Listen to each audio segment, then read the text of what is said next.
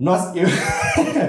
Nossa convidada de hoje tem 21 anos. Se eu falar alguma coisa errada, você me fala. Tá? Tem 21 anos. É artista, estudante de design de interiores que mais odeia fazer banheiros. ela é personal stylist. Ela também é mochileira Nutella, que já pisou em 13 países fora do Brasil. É mãe do Ravi. Pra quem não sabe, o Ravi é um cachorrinho branquinho muito fofo. O da Pomerânia albino. Isso. Isso. Ela é a irmã mais velha, que parece ser a mais nova. Também é a cofundadora da Cuss Clothing. Que eu tô usando aqui agora. E o Samuel também? Não. Não. Porra, velho. Que é uma marca de roupas que logo será multimilionária. E é a primeira convidada do podcast da Lawave. Lawave! Valeu, Imagina se você tivesse gravado todas as suas conversas desde os seus 16 anos. Eu tenho certeza que muitas delas você gostaria de estar escutando agora. Pois é, a gente também não pensou nisso quando a gente tinha 16, mas estamos fazendo isso agora aos 20. Então, caso você tenha caído de paraquedas aqui e não faça ideia de quem somos nós, muito prazer, Lawave. Seja muito bem-vindo ou bem-vinda e bora pro papo. Ana, tamo junto. Muito obrigado por você estar aqui hoje. A gente tá super feliz. E, velho, pra começar, me conta uma coisa, eu quero que você seja extremamente sincero em relação a isso. Quando foi a última vez que você pegou no macaco? Pegando o quê? No macaco. Nunca no caso. Você nunca pegou no macaco? Não. Massa, entendi. Só porque eu tô contando isso, perguntando isso, na verdade. Acho que, não sei se eu já falei isso no podcast. Acho que não. Não, mas é porque a gente tá estudando na Masterclass. Pra quem não sabe, a Masterclass é um, sei lá, é uma plataforma de ensino mais Legal. Pica do mundo, assim, tem uma galera mais foda ah, em várias áreas, e tem um cara que chama Dave Sedaris, que é escritor de humor. E esse cara, ele só, tipo assim, ele odeia small talk. E, tipo, isso é uma das perguntas que ele faz pra galera. Ele teve uma vez que ele perguntou isso pra uma mulher, e a mulher chegou pra ele e falou assim, tipo assim, Porra, você tá sentindo o cheiro? Porque a mulher trabalhava com macaco. Vai que, né? E, enfim, é, eu queria começar com isso. Vamos a gente começar. Eu acho que uma forma massa, e eu fiquei pensando, tipo assim, pô, velho, será que a, tipo, eu deixo a Ana se apresentar e tal, mas eu acho que o podcast é uma forma, tipo, de aos poucos vocês se apresentando. O que, que vocês acham, então, tipo, a gente conversando e aos poucos a gente vai, vai conhecendo. As pessoas vão conhecendo mais você, a gente também vai conhecendo, porque a gente obviamente não sabe várias coisas. Mas enfim, eu queria começar perguntando sobre um assunto que eu acho muito massa, e eu mesmo já falei que você é design de interiores que mais odeia fazer banheiros, mas você lembra do motivo de você ter começado e ter escolhido, na verdade, essa faculdade? Então, é, eu sempre gostei de, da área mais criativa, assim. Sempre gostei de criar, mas meu pezinho sempre foi no gráfico, né? Eu sempre gostei de desenhar, sempre gostei de mexer no computador e tal. Aí, quando eu tive, tinha 12 anos, eu acabei fazendo um curso técnico de design gráfico. Com 12? É, com 12 Porra. anos, é. Aí, eu não achei que valia a pena fazer uma faculdade de design gráfico. Uhum. Então eu comecei a procurar outras áreas que fossem é, mais criativas também e que eu não conhecia. É, para mim, design era só design gráfico. E desde pequena sempre gostei de ficar redecorando as coisas e tal, vendo revista tipo Casa Jardim, enfim. Esse era o hobby dela. Era meu hobby. 13 anos. 12 anos de Uma alma velha, né, gente? Aí ficava, né, é, viajando nas decorações de casa e falei, cara, isso deve ser uma coisa legal de fazer. Só que também não conhecia o design de interiores. Pra mim era arquitetura que existia e pronto. Aí resolvi que ia fazer arquitetura no terceiro ano e tal, já tava decidido. Aí eu sou uma pessoa meio mística, enfim. Né, assim, uma coisa além. Dormi, sonhei com uma voz falando comigo: Ana, você não tem que fazer arquitetura, você tem que fazer design. Falei, porra, como assim que eu vou ter que fazer design? Já falei que eu não vou fazer design gráfico. Aí descobri a Weng. tá rindo, né? Mas é, descobri a Weng, descobri que na Weng tinha design de ambientes, Aham. design gráfico e design de produto. Aham. Aí falei, tá, então, né, já gosto das revistas de design de ambientes, vou fazer design de ambientes. Aham. Aí decidi que ia fazer design de ambientes, fiz o vestibular, só que aí no meio do caminho já tinha desistido de fazer design de ambientes, tinha passado na PUC, falei, não, Uhum. vou fazer arquitetura mesmo. não ia fazer mais vestibular, aí decidi que ia fazer o vestibular, passei. Eu passei, tipo, em segundo lugar. Eu falei, não, é um sinal.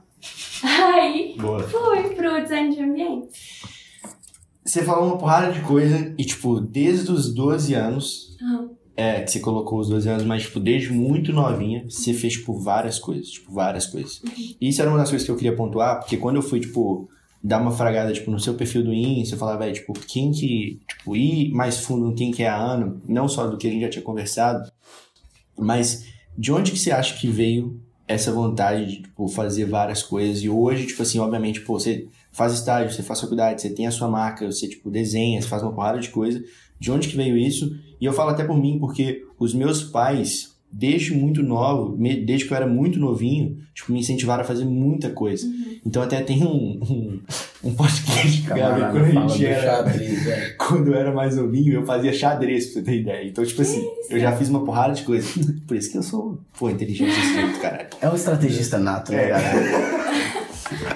Mas enfim, me conta, tipo, de onde que veio isso? Você acha que foi dos seus pais? Enfim. Com certeza foi dos meus pais. Meu pai e minha mãe são pessoas muito criativas, né? Eles trabalham com o quê? Minha mãe é coordenadora do Santa Maria. Uhum. E então ela sempre lidou com criança, sempre teve que explorar esse lado criativo, assim, né? De brincadeira e tal.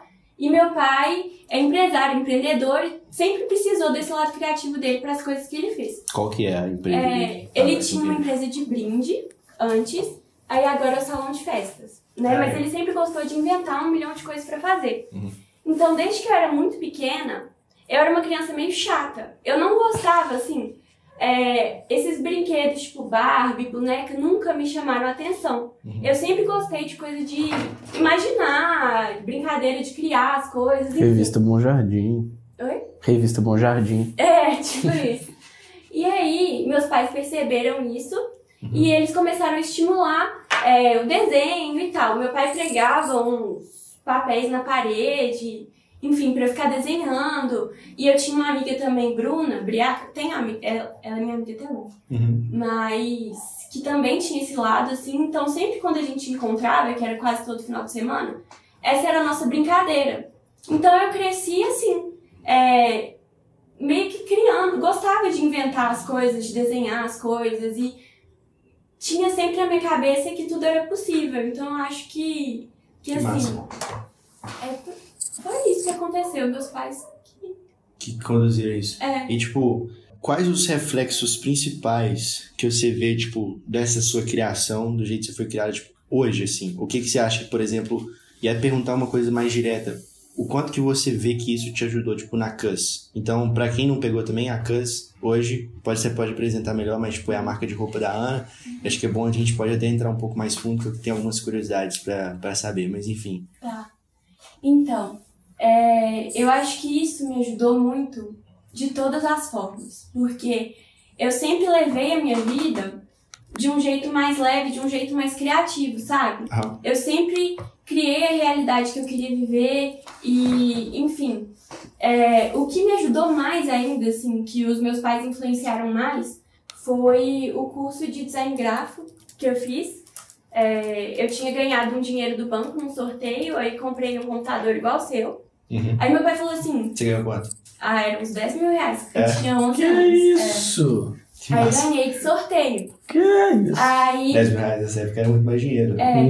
Aí eu ganhei no sorteio dinheiro e comprei um computador, que era o que eu queria e tal. Uhum. E tinha acabado de abrir perto da minha casa essa escola de design gráfico. E meu pai me botou muita pilha eu fazer. Muita pilha. Aí eu fiz, e esse curso, ele guiou todos os anos seguintes da minha vida. Porque eu aprendi todas as ferramentas que eu uso até hoje.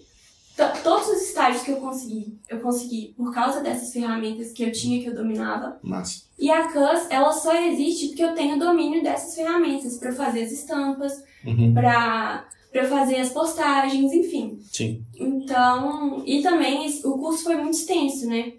E foram quatro anos de curso. Uhum. E, e meu pai que me fez continuar, porque se não fosse por ele, eu não tinha chegado até o final.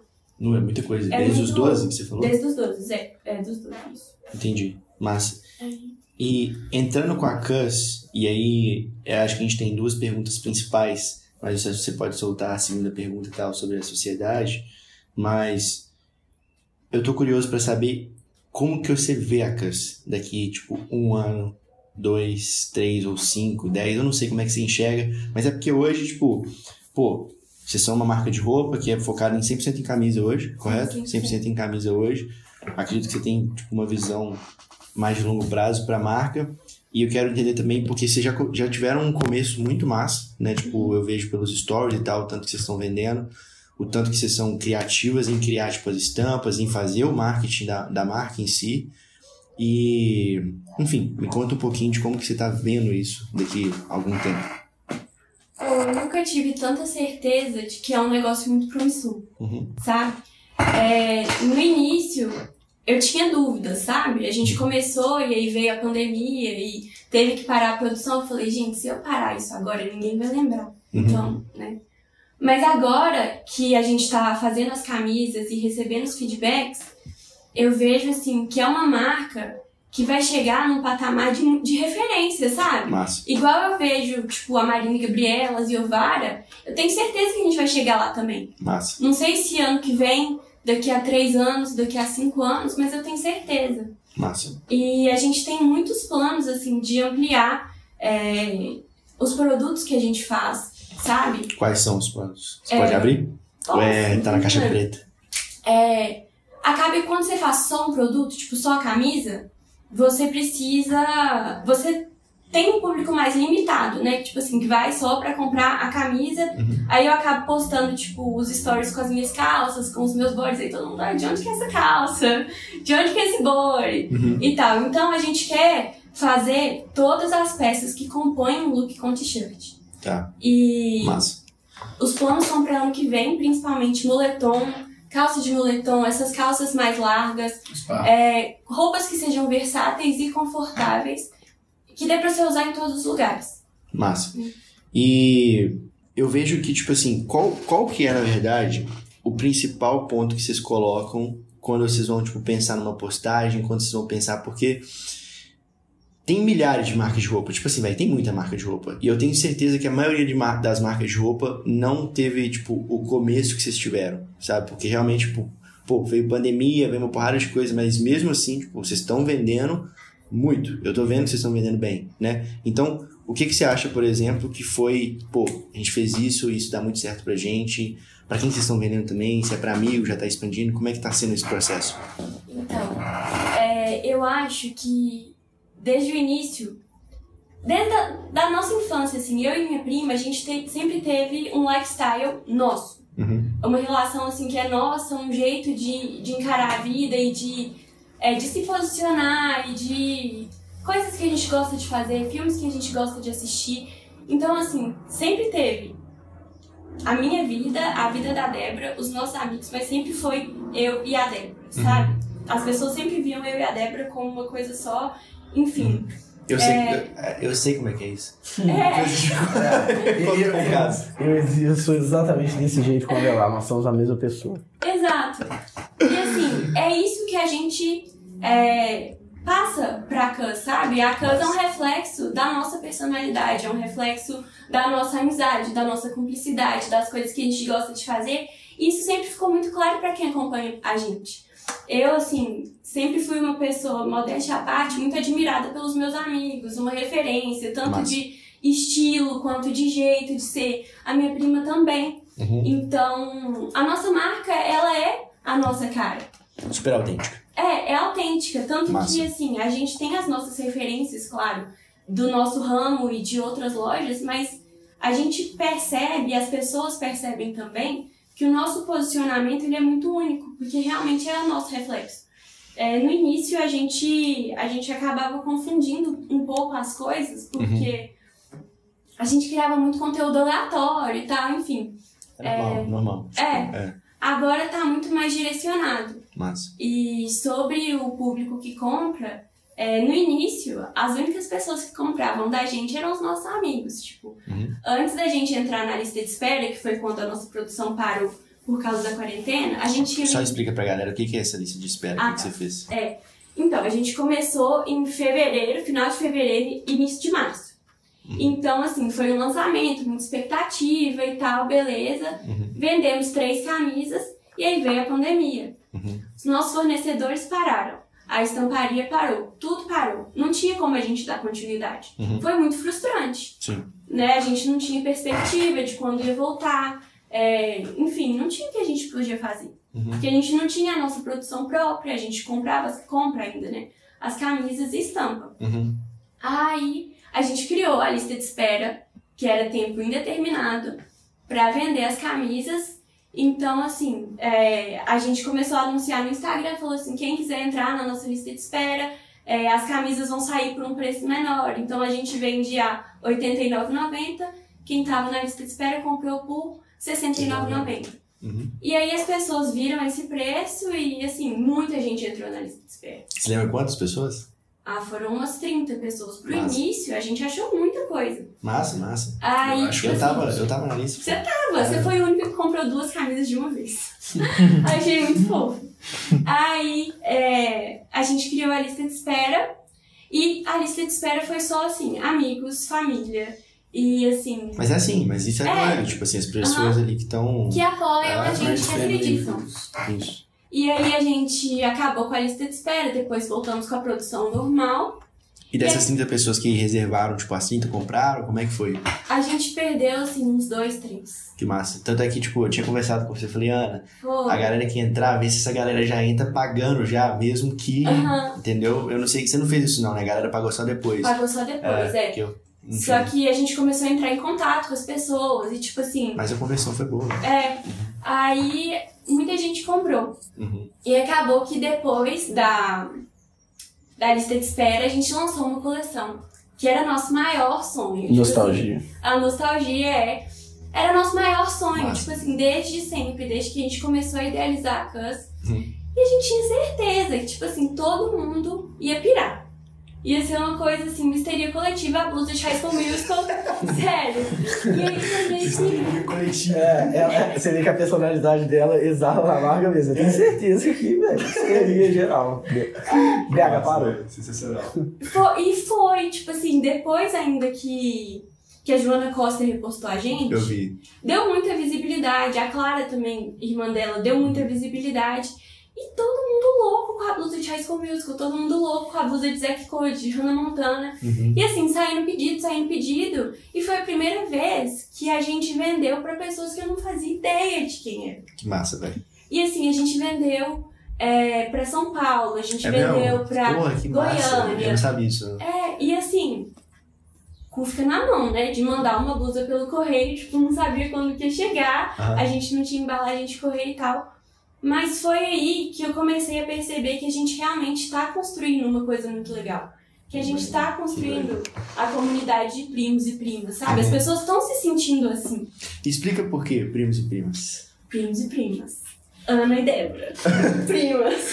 E a Cus, né? De É. Cus. Exatamente. É, quando a gente começou a idealizar a Cus, Hum. a gente não fazia ideia de qual nome que a gente ia colocar. Uhum. Aí a gente tava conversando e tal. Eu e a Débora, a gente sempre se comunica por prima. Eu só chamo ela de prima, ela só me chama de prima. Uhum. Prima. Cousin, Cus. Cus é um nome super legal pra uma marca. Ele é curto, Aham. ele assim, as É pessoas. cool. É, é cool, assim, É. ele transmite o que, que a gente quer. Aham. Por que não? Aí foi outra histeria coletiva, mas coletiva é eu e Débora pirando, que a gente tinha descoberto o O nome. Melhor. É. E aí, é, Cus é a abreviação de cousin. Eu e a Débora somos primas. Nada mais sensato do que chamar os nossos primos de primos. É. Foi bem inteligente. Isso- Eu, eu lembrei da, da gente pensando no nome da La Wave, que a gente pensou em vários nomes e um deles foi o quê? Foi, um, foi uma empresa que já tinha o nome de Cortina. É. Era San- Laço. Não, São, não. Sunsave. Sunsave, Sunsave. isso, velho. Na nossa cabeça tava bombando, velho. Sunsave, Sunsave. Aí fomos olhar, nossa, será que já tem no YouTube, no Google? Aí foi lá, loja de cortina. Faz todo sentido. Sunsave. Todo sentido. Mas ouvindo a Ana falar aqui, é, eu achei bem massa, porque analisando essas coisas, que eu queria trazer mais a pegada de quem quer também começar, né, velho? Tem vontade de abrir alguma coisa. Primeiro de tudo, que você falou que você fez vários cursos e seus pais já te apoiaram muito nisso, então eu acho a- o ideal, né, que a gente fez também. A gente buscou primeiro se especializar, fazer, testar vários cursos. Então, acho que investir em si mesmo, né, o que você fez, foi o que você falou que te deu base para escolher, entrar na. Que te- você falou que a partir dali que foi que de- decidiu O resto pra- o, o resto todo. Então acho isso bem foda. Do quesito também de ter ambição, né? Tipo, você falou da questão de que eu tenho certeza que um dia nós vamos chegar lá, mas que não seja um ano, três anos, cinco anos. Então acho que Vai ter ser muito mais ambição. essa porra, velho. Vai E ser no começo da nossa, até, né, no Milhão Digital, o Lawave, a gente teve várias já, né, de nós três aqui, é muito do que a gente já tinha ambição, né, o Avelar mais do que eu e o Samuel, já com uma visão mais pra frente e tal, de liderança, e, e é muito válido isso num time, né. Depois a gente pode entrar aqui no quesito de, é, de escolher times, né, no sentido da, e etc. Eu acho que é o momento ideal, já dá pra entrar nisso. Tipo, Eu, eu tenho só um negócio pra falar que eu acho muito massa, que tipo assim, eu já vejo que é um padrão que acontece hoje, principalmente quando se você olha igual, você tá entrando, você montou sua empresa, a gente tá montando a nossa também, estamos crescendo a nossa. A diferença de perspectiva que é quando você fala de capacitação. Então, tipo, quando a gente está na escola, quando a gente está formando, a noção de capacitação que os nossos pais têm pra gente é qual será a melhor escola que vai preparar meu filho, qual será, sei lá, o melhor nicho que eu vou colocar meu filho para preparar ele para o futuro. E você vai vendo que na maioria das vezes tudo que vai te agregar, seja para montar sua empresa, seja para tocar seus projetos, é a capacitação externa que você vai procurar. Então entra nos cursos também, mas na questão de testar fora do âmbito, sei lá, escolar, quando você é pequeno. Então, quando você entra num curso de design gráfico, quando a gente faz, sei lá, véio, que seja as dinâmicas mais toscas de empreendedorismo que a gente já fez, de barbante com não sei o que, mas, tipo, a visão que isso traz pra você é muito, muito, muito massa. E, e ter essa diferença de capacitação foi até engraçado, porque o Felipe chegou pra mim outro dia, agora, ele falou, velho, você fraga alguma coisa de bolsa e tal, é, você tá investindo em alguma coisa? Eu falei, tô, velho. Ele me fala, eu falei, de mim. Aí eu falei, velho, tem que investir em mim um tempo, depois quando eu tiver sobrando também eu vou colocar pra um, um dinheiro lá guardado. Mas ter essa noção de é, testar as coisas quando você tá. E, e a, a chave diferente em capacitar alguém é totalmente externa, eu acho que é a noção que a galera tem hoje. Do, do que, que vai te preparar para o futuro, entendeu? Isso eu acho massa. eu acho, igual você falou, o. É porque é é foda isso, tipo, eu, eu vejo que todo o processo que eu passei de, tipo, por exemplo, querer largar a faculdade foi porque eu vi, tipo assim, velho, isso aqui não faz tanto sentido pra mim, porque eu preciso de outras habilidades que eu não tô desenvolvendo aqui. Então esse foi o primeiro ponto, assim.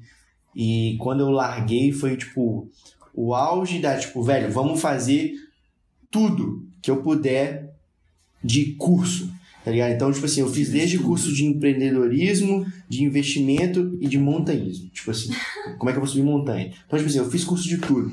E esse processo foi super massa pra eu aprender uma porrada de coisa. E isso reflete uma, assim, muito, muito na hora que eu vou, tipo, conversar com alguém que também empreende, ou na hora que eu vou conversar com outra pessoa que às vezes não empreende, eu vejo tanto que o fato de ser, o fato de eu ter colocado uma porrada de coisa na minha rotina que foge um pouco, então vários cursos que, tipo, geralmente não se faz na idade que eu fiz, várias coisas que geralmente não se faz na idade que eu fiz, isso, assim, tem um impacto muito grande até na conversa. Eu tenho certeza que hoje a conversa que você tem, por exemplo, sei lá, com a sua prima, a conversa que você tem com a gente, é uma conversa que você não vai conseguir ter com várias pessoas também, porque elas às vezes vão passar por essa fase que a gente passou, tipo, depois que terminou a faculdade, vai começar a fazer uma parada de curso. Aí eu não sei, vai ser, vai vir pós, vai vir, sei lá, esses cursos assim, mas acho essa captação que essa capacitação que a gente fez fora foi tipo assim, valeu muito mais do que tipo várias coisas que a gente ficou muito mais tempo fazendo, às vezes na escola ou às vezes até na faculdade, tipo assim, isso teve um impacto tipo assim, Agora eu tenho uma outra pergunta, eu tenho duas na verdade, mas é, uma é porque a gente está trabalhando com o Hernani agora, você está no S-Hub também, inclusive galera, façam parte. Façam parte desse. Só, é, só pra vocês entenderem também o que que vai ser Hub, basicamente vai ser a maior comunidade de desenvolvimento pessoal e autoconhecimento, empreendedorismo e business e Total. vai ser essa porra inteira do Brasil, entendeu? SC Hub. Um, um cara falou isso nos nossos podcasts, acho que define bem, de pessoas incomodadas com a vida, talvez seja a maior comunidade Isso, para isso. Uma também. comunidade de pessoas incomodadas com é, com- desobedientes, são pessoas É. desobedientes. Isso. E, enfim. E é massa, porque eu tava conversando com a galera lá dentro e eu tô participando de umas entrevistas que eu tenho que fazer com a galera desse hub. E eu percebi que, tipo, muita gente tem um medo muito forte de errar, principalmente quando chega uma, uma idade mais velha. Então, Uhum. às vezes a pessoa já tá nos 27, 28 anos, ela tá com uma carreira que tá consolidada no sentido de confortável, então eu tenho uma vida, eu tenho algo que eu construí que é confortável, mas eu ainda não não não é isso que eu quero, eu não tô dando 100% de mim. E esse medo de errar existe também na galera mais jovem, porque eu, eu entrevistei pessoas, sei lá, 21 anos, por exemplo, e elas falaram, velho, eu não sei se o tempo que eu vou investir aqui talvez isso vai refletir no meu futuro. E eu queria te perguntar é, se você tem, se você teve, quais eram os seus maiores medos antes de começar a CUS? Se você foi, tipo assim, velho, eu tenho certeza que eu não tô nem aí pro que acontecer e eu vou de cabeça, ou se você teve um tempo que você, tipo, se questionou e falou, velho, talvez não, talvez não é agora, talvez vou, e como foi esse processo? Então, eu sou uma pessoa muito perfeccionista, sabe? E Também. muito crítica também. Então, é, por mais que desde pequena eu sempre tive certeza que eu ia ter uma marca, que era isso que eu queria, ficava desenhando roupa, enfim. Mas eu sempre esperei as circunstâncias favoráveis, sabe? É, eu passei muito tempo assim me questionando se era agora, se não era. Tinha muito medo de falhar, assim, não sei porquê. É, eu acho que quando você vai empreender, você tem que dar a sua cara a tapa mesmo e ir. Mas eu tinha essa dificuldade, sabe? É, eu ficava realmente esperando as circunstâncias. Desculpa. É, esperando as circunstâncias favoráveis e enfim. Mas a minha chave virou quando eu conheci vocês. Eu juro, tipo assim, real. É, eu vi três meninos da minha idade que tiveram a coragem de, tipo assim, sair da faculdade, que é uma coisa que a gente bota num pedestal, Sim. Pra seguir o sonho deles, pra criar a empresa deles. Eu falei, cara, por que, que eu não tô fazendo isso?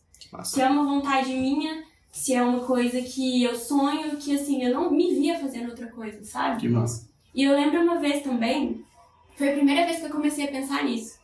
É, que a gente tava conversando e aí a gente nem se conhecia direito. Eu te falei que eu queria ter uma marca de lingerie, porque antes eu queria ter de lingerie. Uhum. E aí você virou pra mim e você falou assim, Uai, por que, que você não tem? Por que, que você não começa? Uhum. Aí eu fiquei assim, é, por que, que não tipo assim, por que não, sabe? Só que eu ainda demorei um pouco mais. E aí depois da universidade que eu falei assim, gente, eles três têm a minha idade, eles estão dando um curso super completo, uma coisa assim muito foda. E aí a gente teve a checklist que, que me ajudou a colocar os meus pensamentos. Que bom, velho. Assim, Pra quem não sabe, a Ana já foi nossa aluna, né? A Cans, a Cans tá bombando por causa que ela passou por aqui, né, galera? As inscrições vão abrir em breve, tá, galera? Tô brincando, tô brincando. E aí, tipo, teve a checklist. Falei, cara, eu já tenho tudo que eu preciso pra Que começar, sabe? Boa! É, tenho tudo que eu preciso pra começar. E aí, falei, quer saber? Foda-se. É, Eu, eu, foda-se. ele é muito doido, velho, esquisito, porque quando ela falou, né, por que não? Tipo assim, eu tenho. Você tá começando um negócio, como é que você tem pen- Por que, que você vai pensar em falhar sendo que você tá começando agora, saca? E desse quesito de que o conhecimento tá, tá de graça pra todo mundo. Então, aquele, tipo, a oportunidade tá aí pra todo mundo nesse quesito de conhecimento, saca? No YouTube, ou pra começar uma empresa, você tem ali é, as habilidades. Essa pergunta foi zero intencional. Não sabia que a resposta ia ser essa, tá, galera? Só pra deixar claro. É verdade. E o que mais me deixou, tipo, eu falei, pô, que massa, porque quando você, por exemplo, a gente criou o checklist num intuito e tal, de tipo, velho, a galera vai terminar, o, só pra vocês entenderem também, ela falou universidade, a gente tinha um curso, chama Universidade 4.0, e, sei lá, o objetivo do curso é passar pela base que a gente entende que alguém precisa saber para construir uma marca dentro do digital. Então, tipo, a ideia é basicamente essa. E a Ana foi nossa aluna nesse curso, e a gente criou um checklist, né, no final do curso, para tipo, a galera poder assistir o curso, no final ela ter um, a pessoa ter um guia do que ela tinha que fazer, na ordem que ela tinha que fazer, na ordem que ela tinha que pensar. E, assim, a ideia era a pessoa, tipo, realmente montar as coisas. É, tipo, ter um, ter um norte e tal. Mas o legal que você falou é que, tipo assim, velho, eu caí na real, sabe? Que eu falei, tipo assim, mano, eu tenho tudo. E isso foi legal porque eu não, a gente, eu não, pelo menos eu, não pensava no impacto que um checklist que a gente tinha criado tinha. Então, pô, que doido, que doido. Eu acho que isso volta também naquela questão de que eu caí na real de que eu só preciso começar. E foi o que você falou no último podcast, né, da questão das perguntas lá, né? Qual seria o pior cenário se eu não começar isso. E, tipo, ele é, é um cenário que A é gente- super simples, super de boa. Isso é muito doido. A gente pode até disponibilizar isso mais pra frente pra galera, essas perguntas e tal, mas isso, o, o impacto que teve, tipo, foi o mesmo impacto que você teve, tipo assim, pô, eu tenho tudo, foi o mesmo impacto que eu tive, acho que você também, tipo, quando você respondeu, as- quando a gente respondeu as perguntas, tipo, qual é o pior cenário que pode acontecer, e você fica, tipo assim, mano, o pior cenário é, tipo, muito suave. Então vamos pra cima. E Obrigado. assim, eu tinha, tenho 21 agora, eu tinha 20 anos. Uhum. Tava na faculdade. Falei, cara, se eu falhar agora, eu tenho minha vida inteira pra descobrir o que, que eu vou fazer, sabe? Sim. Eu tenho estrutura. Uhum. Então, assim, se eu falhar, eu posso recomeçar. Massa. Aí eu comecei a fazer, eu fiz a primeira estampa, comprei uma mesinha digital pra fazer estampa. Uhum. Aí gostei pra caramba, falei, não, que foda, não sei o que. Fui, comprei a camisa, mandei estampar. E na hora que eu vi, eu e a Débora, né? Aham. Na hora que a gente viu o produto pronto, Uhum. falei, cara, é isso, sabe? Massa. Só vamos. Você sentiu, isso é, É. gostoso pra caralho. É muito legal. Uhum. E eu até te mandei foto, falei, ah, Eu lembro, eu lembro. Que Sensacional, velho. ela até comentou isso e a Ana, querendo ou não, já era conhecida nossa, né? uhum. E voltando no que você tinha falado antes, que as primeiros, seus primeiros clientes foram as pessoas conhecidas, amigos, né? E eu acho que isso é comum, né? Em todas as empresas, quando você vai abrir, em termos assim, né?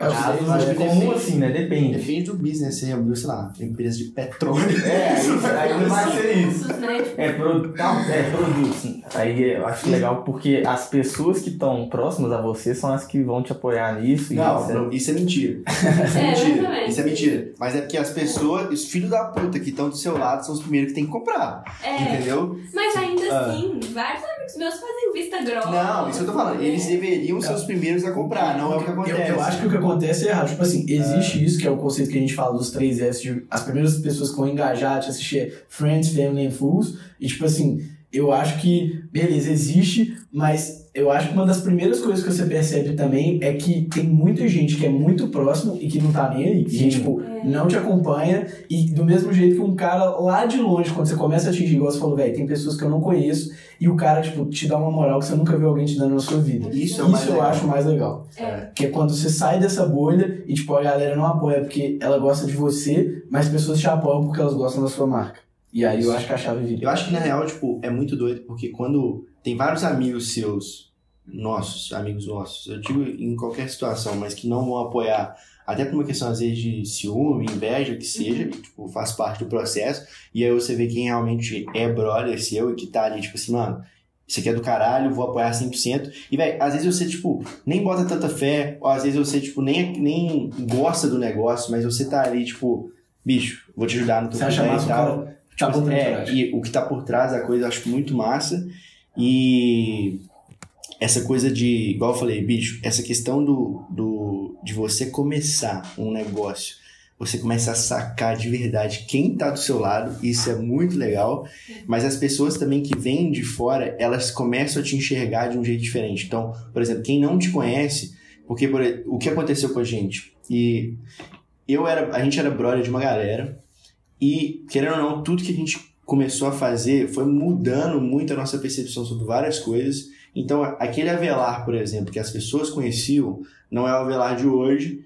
E é muito doido que quando você começa a colocar, tipo, o- a sua marca, as suas ideias e tal pra fora, várias pessoas de fora vão começar a te conhecer pelo que você é hoje, E pelo que sabe? você quer ser pelo que conhecido. você quer ser conhecido e tal. E isso é muito sensacional também. Entendeu? E, e, assim, eu, eu, eu tô feliz, eu fiquei feliz de escutar isso. Essa é que eu mais gosto, assim. Desculpa, Dudu. É, eu tenho vários amigos que me apoiam, tenho vários também que, tipo, não estão nem aí. Uhum. Essa parte você fica meio, sabe, meio decepcionado, mas faz parte. Só que o mais legal, assim, que eu fico mais, mais feliz é ver essas pessoas de fora, que eu não faço ideia de quem sejam, Uhum. e que, tipo assim, se sentem parte mesmo da, Da marca, marca, defendem a né? marca. É, tipo, um menino que eu nunca vi na vida, repostando a camisa e falando assim, agora eu faço parte da comunidade de primos. Ah, que sensacional, Que velho. isso? Que Não, isso, e. Que Teve uma menina também de São Paulo, a primeira entrega que a gente fez pra fora, Uhum. eu tava cagada, eu falei assim, só falta esse trem não chegar. Uhum. Assim, fudeu. E assim, é, a Débora que faz essas entregas, que vai no correio e tal, porque eu Uhum. trabalho no horário comercial. Uhum. Então, ela foi, eu esqueci de avisar pra ela que a, a entrega tinha que ser PAC e não SEDEX. Entendi. E pra São Paulo, tipo assim, o SEDEX é 60 reais. Nossa. O PAC é 29. Então, assim, a Débora entregou no SEDEX, o SEDEX vai muito mais rápido. Eu falei, velho, 60 conto, puta que pariu.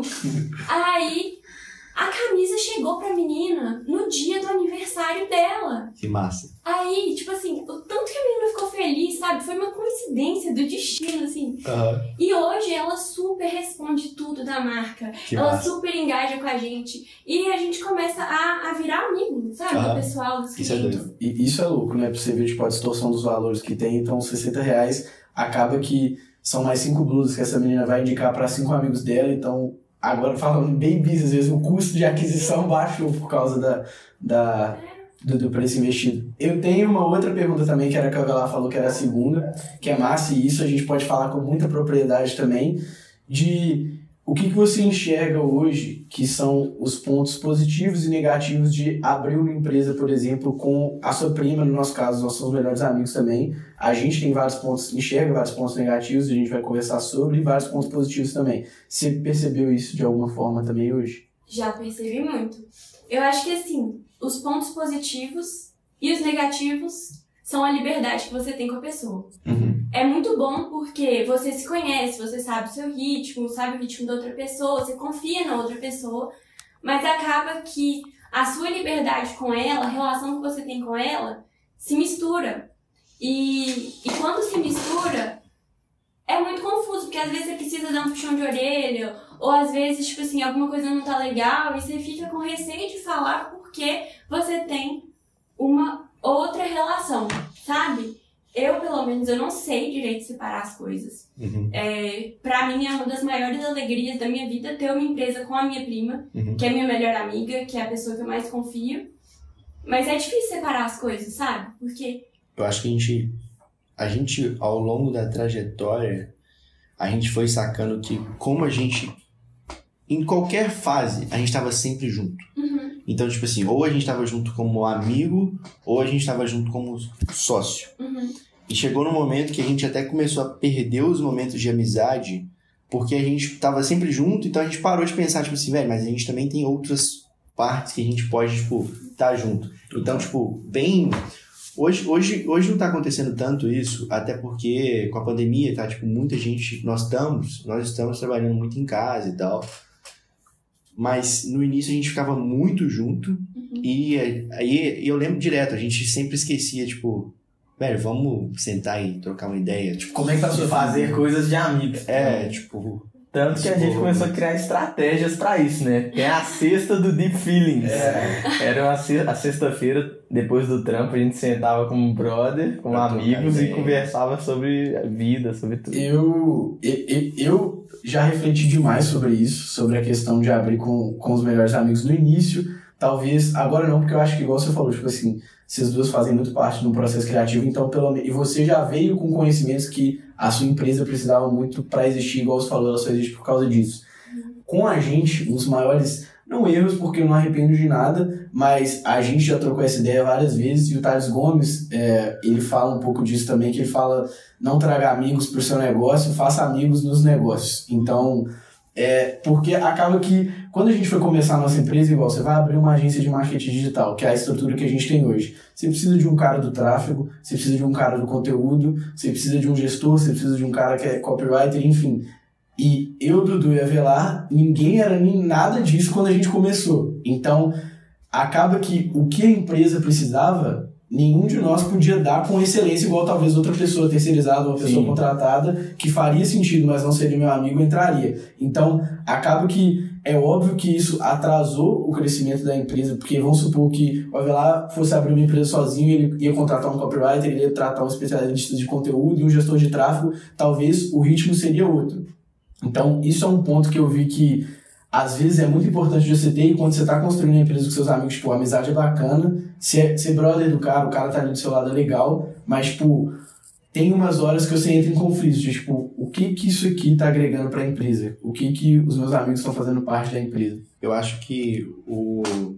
É porque é foda, velho. Quando, você, quando a gente foi abrir, começar o negócio e tal, as primeiras pessoas que você vai pensar quando você vai começar o seu primeiro negócio são as pessoas que você tem mais sintonia. E não necessariamente essas pessoas são as melhores pro negócio. Eu digo assim, para a empresa girar como profissional e tal. Só que esse processo é super importante porque você só saca isso quando você faz isso. Exatamente. Entendeu? Então, tipo assim, eu aprendi isso, os meninos aprenderam isso, justamente porque a gente falou, velho, eu sou um idiota, velho. Tipo assim, Você sabe mesmo, né? tá ligado? Tipo assim, nossa, que merda é essa? Nós vamos fazer. E assim, foi muito doido, mas. E, e- e com certeza isso é um dos maiores aprendizados que eu tive. Velho, sociedade é talvez a coisa mais importante do business. Assim. Quem tá do seu lado, qual que é o perfil dessa pessoa, quanto que essa pessoa vai se dedicar, como é que você se relaciona com essa pessoa, quais são as skills dessa pessoa, como que essas skills, essas habilidades complementam as suas skills, é a coisa mais importante, eu acho. Então hoje, é, toda vez que eu vou pensar, e eu reflito muito sempre sobre isso, pô, velho, tem, tá surgindo uma nova oportunidade de parceria e tal. Esse realmente é o cara que eu quero estar do meu lado, porque, velho, a minha empresa dando certo e já está dando certo, esse cara vai ficar do meu lado, sei lá, por 10, 20, 30, 40, não sei, 50 anos. Entendeu? Então é, é literalmente um casamento. Óbvio, você pode sair dele, tem uma porrada de burocracia que pode acontecer, beleza. Mas independente disso, se você está construindo um negócio por longo prazo, quem está do seu lado conta muito. Então, esse foi, assim, um dos maiores aprendizados. Tipo, hoje, se eu fosse começar um business, eu pensaria o que, que o meu negócio precisa. Né? É, é um pensamento muito diferente. Tipo, não quais são as pessoas que eu quero me relacionar. Entendeu? E, obviamente, você precisa encontrar pessoas e, e, assim, que fazem muito sentido pro negócio, que têm as habilidades necessárias, mas também que você consiga conviver, que gosta de conviver e tudo. Mas são, é, uma, é uma coisa que, que tem que ser balanceada ao meu ver, mas que no início, quando a gente começou, era tipo assim, ah, velho, você é meu brother, você é meu brother, tá ligado? Eu lembro, que, eu, eu lembro que quando eu chamei o Dudu, o Samuel foi porque ele era muito próximo, então eu falei, não, vamos fazer tal, aí já apresentei, já mandei o pitch, foi aqui no meu quarto, tá ligado? Eu e Samarinha. É, aí o Dudu, eu lembro que foi na casa dele, e eu, eu lembro que eu chamei o Dudu, porque o Dudu eu sabia que ele tinha canal no YouTube, eu falei, o Dudu vai manjar nos bagulho de vídeo e tal, não sei o que, tipo assim, fui pegando as habilidades, mas foi tipo assim, ah, e vem, vem pra cá. E aí, nem, tipo assim, foda-se, velho, tipo assim. É legal porque eu acho que pelo menos nisso a gente foi, mandou sempre muito bem, no sentido de, por mais que a gente fosse muito próximo, que a gente fosse amigo, a gente sempre foi muito sincero com relação ao como a empresa tá girando e, tipo assim, a questão de dar o expor. Um exemplo disso é que a fundador da Wave foi o Avelar, fundador, tipo assim, veio com a ideia pra mim, por exemplo, foi o Avelar e a Samarinha. E a Samarinha não tá aqui hoje com a gente. E, tipo, não tem problema nenhum ela não estar aqui hoje com a gente. A gente já sentou e conversou na época e não foi nenhum expor de, velho, você não tá fazendo nada nem nada do tipo. Mas você percebe que chega um momento que às vezes aquilo ali não tá fazendo mais sentido.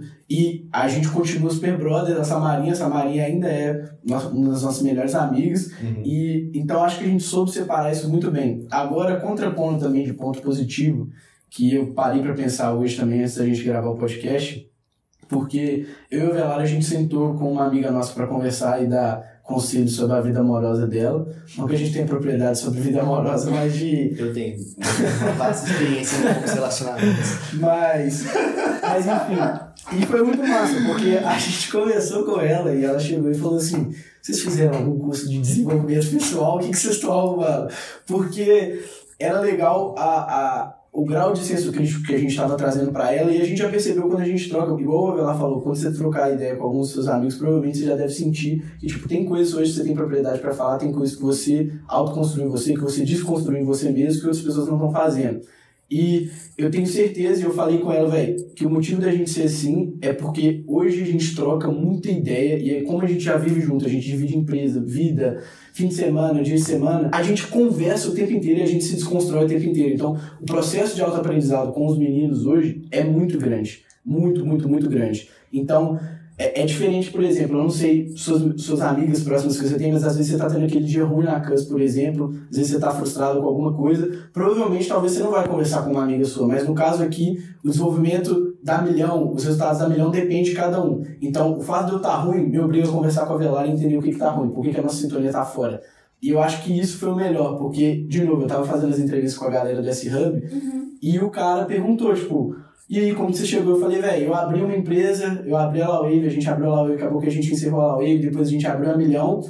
E os meus melhores amigos estão no time de marketing aqui com, com o Hernani também. Falou, porra, velho, que foda isso? Tipo assim, meu amigo tá lá na puta que pariu, trabalhando com um negócio, ele já tem família, não sei o quê, e tipo, você tem seus dois melhores amigos trabalhando com você, você tem seus dois melhores amigos fazendo o que você tá fazendo, e vocês podem usufruir disso juntos, vocês conversam sobre isso juntos. E falou, hoje eu não tenho ninguém para conversar sobre o S-Hub, porque meus amigos não estão aqui dentro. Eu acho que. Eu, eu, eu já parei a pensar. Eu, tá, às vezes.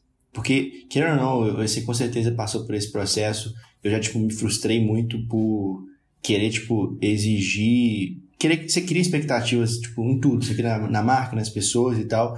Mas, às vezes, a gente não para pra pensar o tanto que é privilégio também, sabe? Tipo, você dar certo com seus brothers, você, tipo, crescer uma empresa com seus amigos, você, você ter uma sei lá, uma pessoa pra contar a real, assim, pô, você tem, tem dia que a gente tá mal, tem dia que eu tô mal pra caralho, tem dia que o Samuel tá, tem dia que o Dudu tá, e a gente jogar isso na mesa até como sócio, porque querendo ou não, e é, é bizarro, tipo assim, é porque, por exemplo, temos que fazer uma coisa, estamos fazendo um projeto e tal, mas eu sei exatamente o que tá rolando na vida pessoal do Dudu, o que tá rolando na vida pessoal do Samuel, tipo assim, é bizarro, é porque eu sei onde é que ele tá, e aí, é porque não é uma relação profissional apenas e morre no profissional e você conhece a vida da pessoa inteira e você sabe que ela tá com os problemas. É, é tipo assim, é, é um negócio. É, e isso, isso, eu- isso é onde eu não sei até onde o limite é bom ou ruim, É, porque acaba que se você estivesse numa empresa, tem problemas pessoais que são externos da empresa. Só que no nosso caso não existe isso, porque eu sei o que, que o Dudu tá, onde o Dudu tá fazendo, é, quais os compromissos que ele tem, enfim, isso, isso dá umas bambeadas às vezes. É, eu acho que o, o ponto de, de estudo, né, de ter a empresa com amigos, eu acho que pensando em business, negócio, negócio, negócio mesmo, tipo Mr. M, né, a gente criou, a Ah, é galera não sabe, né, a gente, Isso é legal. porque quando a gente tava nas baixas, né, quando gente- Aham. vamos supor que todo mundo tava mal assim, isso, véio, a empresa é nós três e cadê? Vamos, vamos pra cima, entendeu? Nós tem que dar a volta por cima. Aí a gente criou o Mr. M. Mr. M é como se fosse o milhão digital, tipo, um Aham. cara acima da gente. Aí a gente falava que ele tava, tipo assim, velho, o cara não tá feliz com a gente, não, sabe? Aí a gente brincava, mas ao mesmo tempo, tipo assim, velho, nós temos que mudar A nosso comportamento. Isso, personificação de alguém acima da gente. É, eu acho É. que. Oi, pode falar. Não, não. Deixa a convidada falar. Pô. Não, vai lá, pode falar. Você cortou o meio do raciocínio ou não? Foi, é porque eu ia finalizar. então finaliza, então finaliza, então finaliza. É, A finalização é isso. Eu pensando em negócio, negócio mesmo, tipo, eu acho que seria melhor você tocar com, igual o Samuel falou, pessoas que estão já é, aptas a fazer aquele tipo de serviço. Mas eu não, assim, eu acho que sim, concordo, mas não quer dizer que essas pessoas, assim, minha visão possa estar totalmente errada, não possam, seus, não possam ser seus amigos. E aí isso vai muito de como tudo, toda essa relação foi setada desde o início, sabe? Então, eu acho que, é, eu não sei se, esse, isso é difícil pra caralho, porque quando a gente foi abrir o primeiro negócio, a gente não sabia porra nenhuma. Então, tipo, como é que você vai setar uma coisa, como é que vai ser o relacionamento, se você nem sabe que você tem que setar o relacionamento. É, isso Sabe. Você tem que Isso é uma foda. cultura, né? É, tipo, você tem. E nem é só uma cultura da em- É a cultura sim, mas. É, até como. É, não, mentira, é a cultura mas como que você vai lidar com a vida profissional, pessoal, como é que você vai separar isso, como é que você vai dar um puxão de orelha, igual você falou também, eu acho que isso é muito, tipo, porra, mano, como é que eu vou falar isso com essa pessoa? Sabe? Como é que eu vou ser. Porque eu tô percebendo isso, eu até falei isso pro, pro Samuel hoje. Eu tô assistindo um documentário do, do Michael Jordan, do Chicago Bulls, na verdade, e fala muito do Michael Jordan. Mano, o cara era tipo assim, mano, se você não vai jogar no meu nível, você nem precisa jogar comigo. Entendeu? Então ele era, ele era aquele cara que ia Monstro. faz, é, monstro, mas que ia, tipo assim, mano, você tem que dar a sua vida aqui, e se você não der a sua vida, eu vou te, assim, vou te regaçar. E ele xingava todo mundo, tava nem aí. E ele foi um dos, obviamente, ele foi um dos responsáveis por, tipo, pelo Chicago ter chegado onde o Chicago chegou, pelos títulos do- da NBA e tal. Mas o, o jeito que ele, que ele tratava os colegas era, ele não era aquele cara, é, ele era temido, ele não era um cara amado. Entendeu? É. Pelos colegas. Assim, eu não tô falando que existem tipos diferentes de liderança e tal.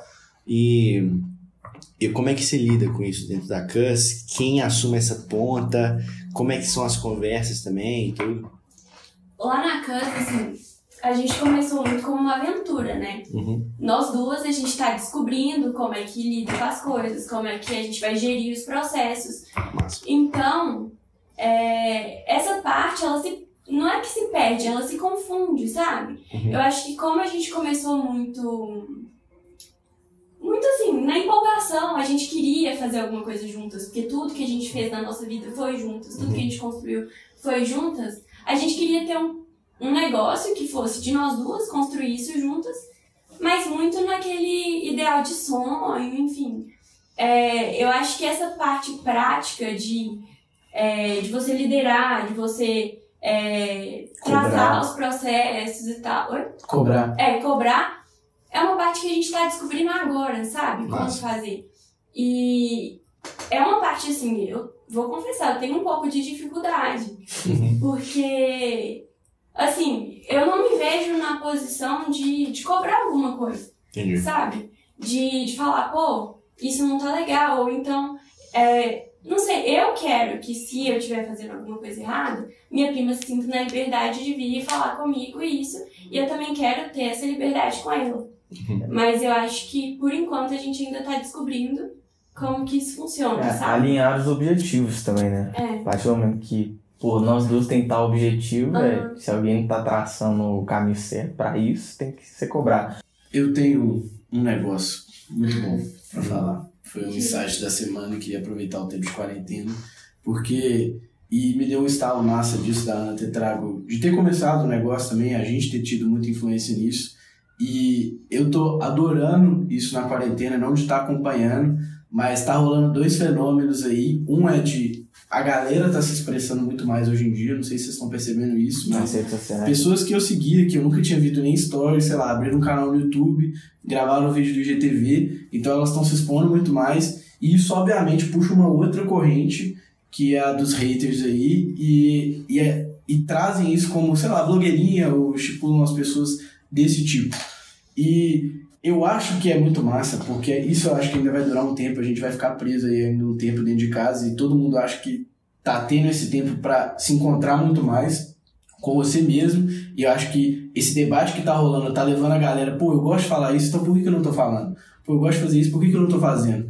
E eu queria deixar um convite pra galera, real, porque eu acho muito, muito, muito foda o fato de uma pessoa. E eu não gosto. Até agora, por exemplo, eu não gostei do vídeo de ninguém que postou. Mas isso, eu adoro ver que a pessoa tá, Tá postando esse vídeo que a pessoa, tipo, tá se expondo, porque se todo mundo fosse mais autêntico com relação a isso, velho, eu não tenho paciência hoje pra olhar Instagram mais, porque eu falei isso com os meninos, tipo, meu tempo de Instagram diminuiu de, sei lá, 15 minutos por dia, porque eu não gosto mais de ver a mesma coisa sempre. Só que eu queria deixar o convite pra galera, velho, porque eu acho muito, muito, muito massa. Igual a Ana tinha tudo pra começar e às vezes elas perguntavam isso. Acho que muitos de vocês provavelmente têm alguma coisa que quer começar. Às vezes não é um negócio, às vezes é alguma ideia, mas se você trazer sua aute- autenticidade pra fora, é fato de que muita gente não vai gostar. Talvez muita gente que você goste não vai gostar também, mas é fato igual muita gente que gosta do que você tá fazendo vai vir por isso. Então eu queria deixar esse convite pra galera aí. Massa. Eu acho que pra gente terminar, já falei da empresa, mas me conta como é que você se vê daqui cinco anos, por exemplo. Você, Ana, profissional, pessoal, Loft em Nova York. isso. Loft? Não, cobertura em Nova York, Paulo, Cus Clothing lá na. Lá na, Lá, nas propagandas É. da Times Square. aparecendo nos filmes. Isso. Ué. Nunca se sabe, porra. Cinco anos eu vou ter 26. Uhum. Eu não sei nem se você tem essa previsão, mas às vezes você, tipo, se vê. Eu não tenho, tá, gente? Então não tem problema. Eu tenho, eu tenho umas coisas que eu É, sei que eu. coisas. É, que eu faço. Eu sei que tem o meu apartamento, assim, com certeza. É uma coisa que eu me vejo já tendo a condição de comprar meu apartamento, de ter o meu apartamento, Onde? mudar. Filho, não sei. Ai, Agora tá querendo mais. Nova York? Não, é, porque eu me imagino umas paradas onde que eu, Na onde que eu Savassi, eu acho. É? Na Savassi, porque minha loja vai ser na Savassi, entendeu? Hum, entendi. Perto de onde eu vou trabalhar. Massa. Mas eu me imagino. Me imagino, não, eu me imagino é, como. Não como as minhas maiores referências, mas tipo assim. Igual a Monique da Cali, sabe? Não. Não, você não sabe? Não. É a minha maior referência, assim, de, de Da mulher empreendedora, Ah. é, que começou e tal. Eu me imagino igual ela, tendo a condição de ter o meu apartamento, Uhum. vendendo pra caramba todos os dias, se Deus quiser, amém. É, viajando muito. Uhum. E quem sabe, né, com uma pessoa especial do meu lado, né? se eu for agraciada com isso, porque 20 anos não rolou. Mas, enfim, E, é isso. e a pergunta que não quer calar: quem vai decorar o banheiro desse apartamento? É você ou é- vai ser terceirizado? Minha expressão até mudou aqui? Que a galera não pegou, porque tava falando calma. Mas, gente, eu vou formar design de ambientes. Nunca mais quero mexer com isso na minha vida. tipo assim, respeito, gosto, aprendi muito na minha faculdade, sou muito grata. Meus amigos, amo. Mas assim, quem sabe Bruna e Lohane fazer o meu. Fica aí, amigas, vocês vão decorar o meu banheiro, minha Boa. casa. sabe? Boa. Eu, eu queria. É a última pergunta, porque eu acho que isso é muito. Eu acho que muita galera vai sentir isso. E você escolheu um caminho diferente da gente, que eu acho que faz total sentido. Inclusive, eu conversei com outras pessoas no S Hub que também estão seguindo esse caminho e estão super bem com isso, porque a gente decidiu largar a faculdade, foda-se, é isso mesmo. E você mesmo sabendo que, tipo, você não vai trabalhar com design de ambientes, eu já percebi que muito do, o design de ambiente trouxe muita coisa também por fora. Mas nesses quatro tempos, que quatro tempos, quatro anos que você passou investindo lá, é, qual, qual, qual é a sua visão sobre isso? Sobre ter continuado no curso, sobre o que, que ele te trouxe, mesmo não fazendo lá, às vezes conselhos que a galera pode ter com relação a isso. É, desde o meu primeiro ano de faculdade, eu sempre lutei muito com gostar e não gostar do meu curso. Mas eu continuei muito porque era uma, é, é um curso que me faz explorar muito a minha criatividade. Massa. E eu gosto sempre de é, pesquisar outras coisas, testar coisas diferentes. E, tipo, eu acho que pra você ser uma pessoa criativa, você não pode se ater a só aquilo que você quer fazer, sabe? Você tem que explorar outras áreas. Uhum. E, Massa. e o design de ambiente sempre me satisfez muito, é, sempre satisfez muito o meu lado criativo. Entendi. Então, por mais que eu não goste é, de É fazer banheiro, de fazer é, detalhamento, é, é um porquê. teste, sabe? Pra mim mesma. Massa. E, e assim, continuei porque eu queria formar. E ter minha festa de formatura, desenhar o meu vestido. Juro, tipo assim, Não, é uma acho que eu coisa tô achando que, massa. que eu sempre idealizei, sabe? Massa. Por mais que eu, eu sempre soube que eu queria ter minha marca. Uhum. E eu não sei porquê, no meio do caminho, eu decidi fazer design de ambientes. Devia ter feito design de moda, né? Mas o fato de formar na faculdade e de ter a minha formatura e de usar o vestido de formatura. Não é formar, não é diploma, não é nada. É só pelo vestido, né? É um momento, aquele momento High School Music. Vai tocar música do High School Music. É, usar minha beca, assim, sempre foi uma coisa que eu idealizei, sabe? Entendi. Acho massa. E, É. e aí continuei. Massa. É isso. Gravar. Convida a gente pra festa de formatura que a gente vai colar. Pode deixar, dia 21 Depende, de né? O ingresso vai novembro. ser como? Ó, Gratuito. 21 de novembro de 2021. Ah, não, boa, a gente já vai ter Vocês muito dinheiro, velho. dinheiro? Não, a gente já tem muito Não, dinheiro. é. 2020, Não, eu sei, 2021, velho. novembro, né? Não, só, eu sei, eu só tô falando que, tipo assim, às vezes a gente não vai estar indo no Brasil mesmo, né? Ter que programar chique, pra vir, né? É, É, eu vou ter verdade, que voltar de Nova York Isso. pra vir pra. Talvez a gente case a nossa viagem com Los Angeles já nessa Já vai, a gente. É, faz o seguinte, velho. Nós vamos, na sua formatura, 6 horas da manhã, nós vamos pegar o voo no dia seguinte pra LA, velho. Ah, É isso. Ai, Você tem que ir também, caralho. Então nós estamos terminando aqui, porra. É, galera, por mim, já, já fechou. Fechou Qual, qual é a hashtag? Verdade, velho. Nós vamos, nós vamos postar aqui, ó. Você tá inovando, velho. Primeiro convidado, primeiro dia com hashtag. Todo episódio nós vamos ter uma hashtag. Porque nós vamos postar e tal. E vai virar um, um trend topic do bagulho e tal. Qual que é a hashtag? Nossa, ele escolheu a hashtag de hoje. né? Qual que é a hashtag de hoje? Pô, velho, eu devia ter pensado nisso antes. Não, velho, tem que ser no meio, tem que ser no meio, tem que ser no meio da, da parada. tô pensando, não É. sei. Bota Canslave aí, ó. Canslave. Caslave.